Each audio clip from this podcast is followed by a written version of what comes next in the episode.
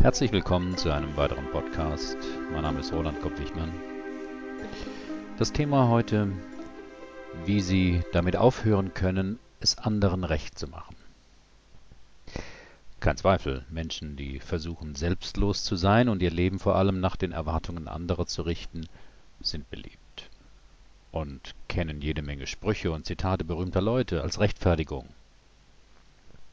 Egoismus ist die Zärtlichkeit der Ellenbogen, sagte zum Beispiel Samuel Taylor Coleridge. Oder jeder muss sich entscheiden, ob er im Licht der Nächstenliebe oder im Dunkel der Eigensucht leben will, sagte Martin Luther King. Doch wie so oft bei moralischen Appellen wird nur schwarz-weiß argumentiert, anstatt im Sinne eines sowohl als auch. Wie ist das bei Ihnen? Welche der folgenden Aussagen stimmen Sie zu? Ich fühle mich verantwortlich, dass diejenigen, die mit mir zu tun haben, sich wohlfühlen. Es ist wichtig für mich, von anderen akzeptiert zu werden. Ich versuche oft herauszufinden, was andere von mir erwarten, um mich danach zu richten. Es ist mir wichtig, von anderen zu erfahren, ob ich meine Sache gut gemacht habe. Ich stelle meine Wünsche und Bedürfnisse zugunsten anderer Menschen zurück.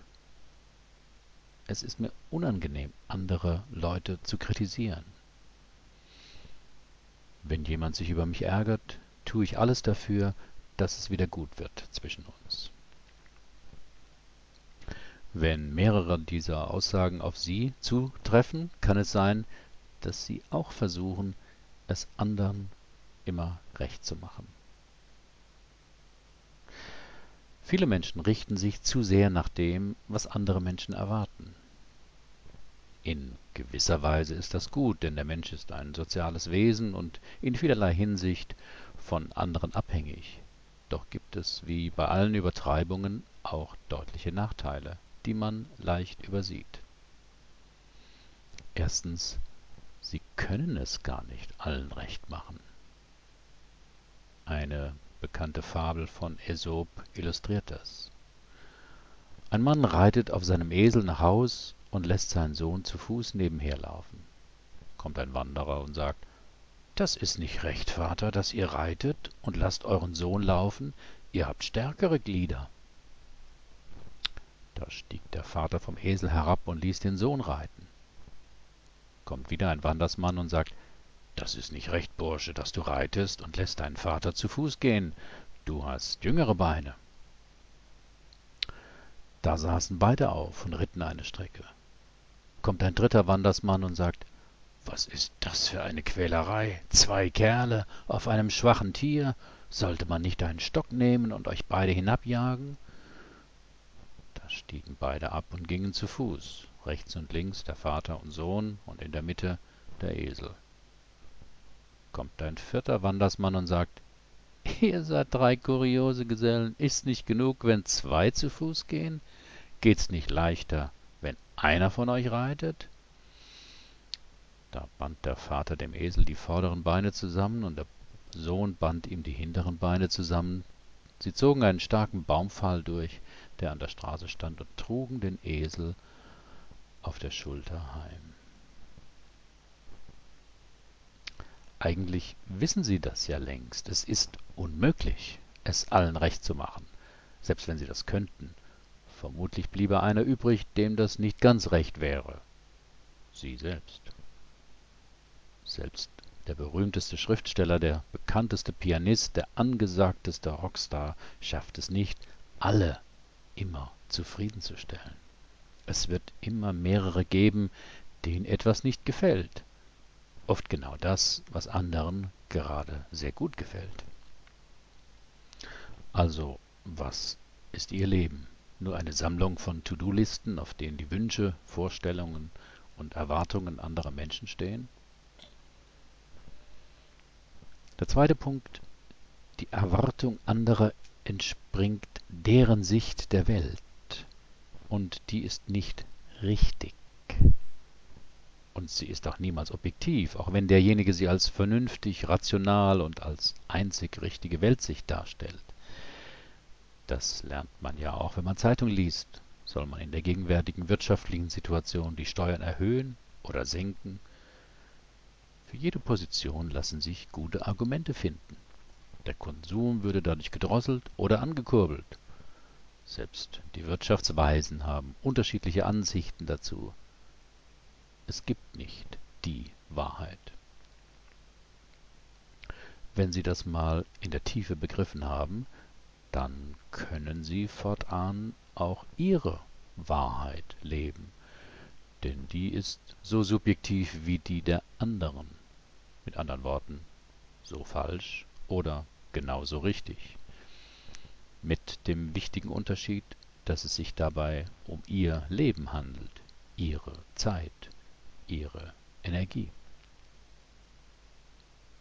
Dritter Punkt. Wer es allen recht machen sucht, ist nicht automatisch selbstlos. Keine Frage, Menschen mit einem Mach's allen recht Antreiber sind meist beliebt. Da, wo andere Menschen eine Bitte abschlagen, keine Lust haben oder einfach Nein sagen, kann man sich auf die Menschen, die immer nett sein wollen, verlassen. Aber das hat seinen Preis. Denn solche Menschen tun dies nicht vor allem, weil sie nur edel, hilfreich und gut sind. Fast könnte man sagen, sie handeln auch egoistisch.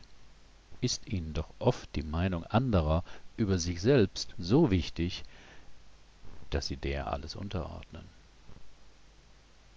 Meist tun sie es aber aus ganz anderen Gründen. Zum Beispiel, sie haben Angst vor Konflikten. Wer immer sich nach den Wünschen anderer richtet, hat mit anderen Menschen meist ein konfliktfreies Leben. Wie es innen drin aussieht, ist eine andere Sache. Er bekommt auch viel Anerkennung und Sympathie für sein pflegeleichtes Wesen. Mit dir kann man prima Urlaub machen. Du machst alles mit. Es gibt so viele egoistische Typen. Mit dir ist es ganz anders. Anderer Grund. Sie befürchten Ablehnung. Wer als Kind oft gehört und erlebt hat, dass seine Wünsche blödsinnig, überflüssig oder zu teuer sind, beschließt oft, sich diese Blöße nicht mehr zu geben und fortan nur noch das zu tun, was andere wollen oder verlangen. Dahinter steckt oft die Befürchtung, dass ein angemessenes Abgrenzen von anderen nicht ertragen werden würde. Mit anderen Worten, dass dies die Beziehung zu stark belasten würde. Das mag je nach Situation und Beziehungsstand auch zuweilen passieren. Doch brauchen Sie das nicht immer persönlich zu nehmen. Ich weiß, ist leicht gesagt. So wie der andere das Recht hat, auf Ihr Verhalten ärgerlich oder enttäuscht zu reagieren, dürfen Sie sich abgrenzen. Ein weiterer Grund kann sein, Sie neigen zu starken Schuldgefühlen. Wer ein hohes Selbstideal hat, die buddhistische Lehre missverstanden hat oder glaubt, dass er sein Leben hier dauernd verdienen muss, ist oft mehr an den Wünschen anderer interessiert als an den eigenen Bedürfnissen.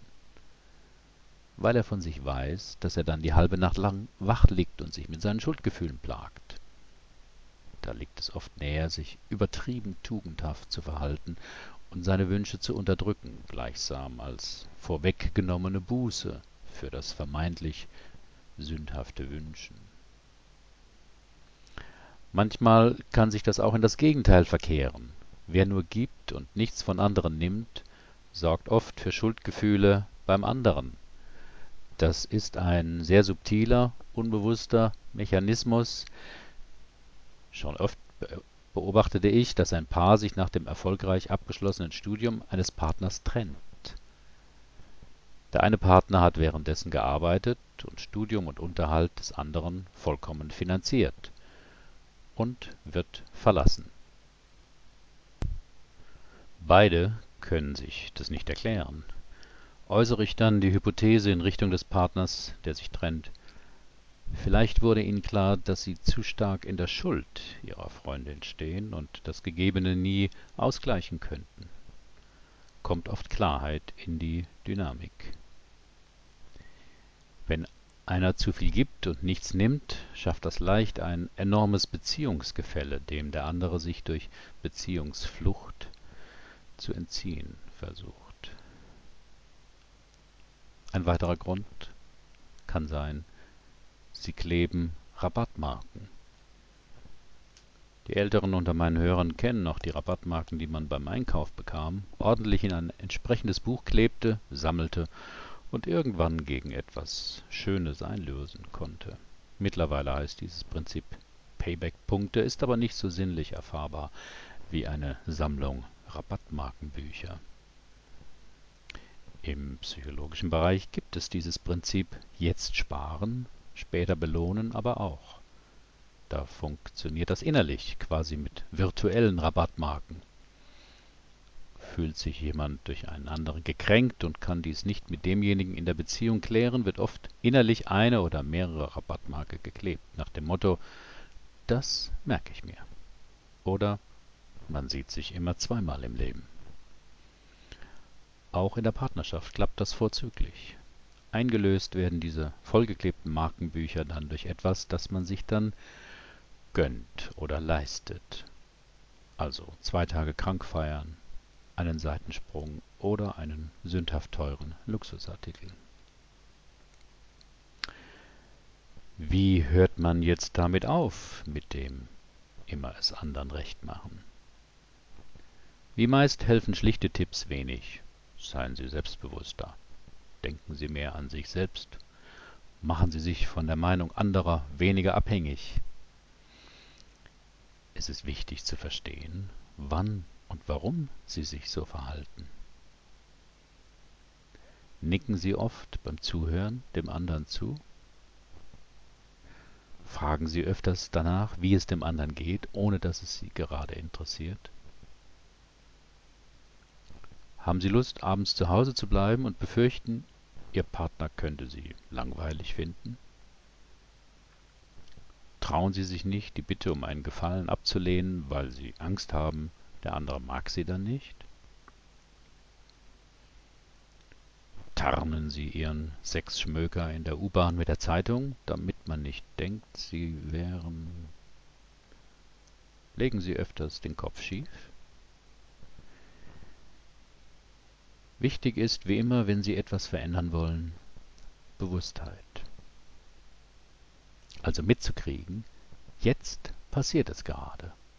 Oder noch besser, jetzt versuche ich es wieder anderen recht zu machen. Und dann neugierig und mitfühlend mit sich selbst zu erforschen, was gerade in ihnen vorgeht. Wem wollen sie gerade gefallen? Auf wessen Anerkennung warten Sie gerade? Was sind Ihre Befürchtungen, was passieren könnte, wenn Sie sich nicht so sehr nach dem anderen richten? Dieses Erforschen kann Ihnen bewusst machen, dass ein altes Programm in Ihnen gerade abläuft. Die Fünfjährige oder der Junge von acht Jahren will brav sein, weil ihm sonst die Zuneigung oder Anerkennung entzogen werden würde. Die gute Nachricht, Sie sind erwachsen. Sie brauchen diese besondere Zuneigung nicht mehr so. Es wäre vielleicht nice to have, aber nicht mehr lebensnotwendig.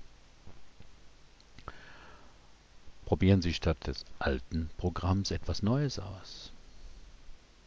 Die folgenden Sätze sind Möglichkeiten, sich angemessen von anderen abzugrenzen. Ich bin nicht für dich, ich bin nicht gegen dich, ich bin für mich. Ich bin anders als du. Ich bin getrennt von anderen. Meine Wünsche sind genauso wichtig. Bei diesen Sätzen, die eine besondere Methode, mit der ich oft arbeite, darstellen, geht es nicht darum, im Sinne des positiven Denkens diese Sätze gebetsmühlenhaft zu wiederholen. Es geht nicht um ein Umprogrammieren, sondern um ein tieferes Verstehen, was sie gerade antreibt, etwas zu tun, was sie eigentlich nicht wollen.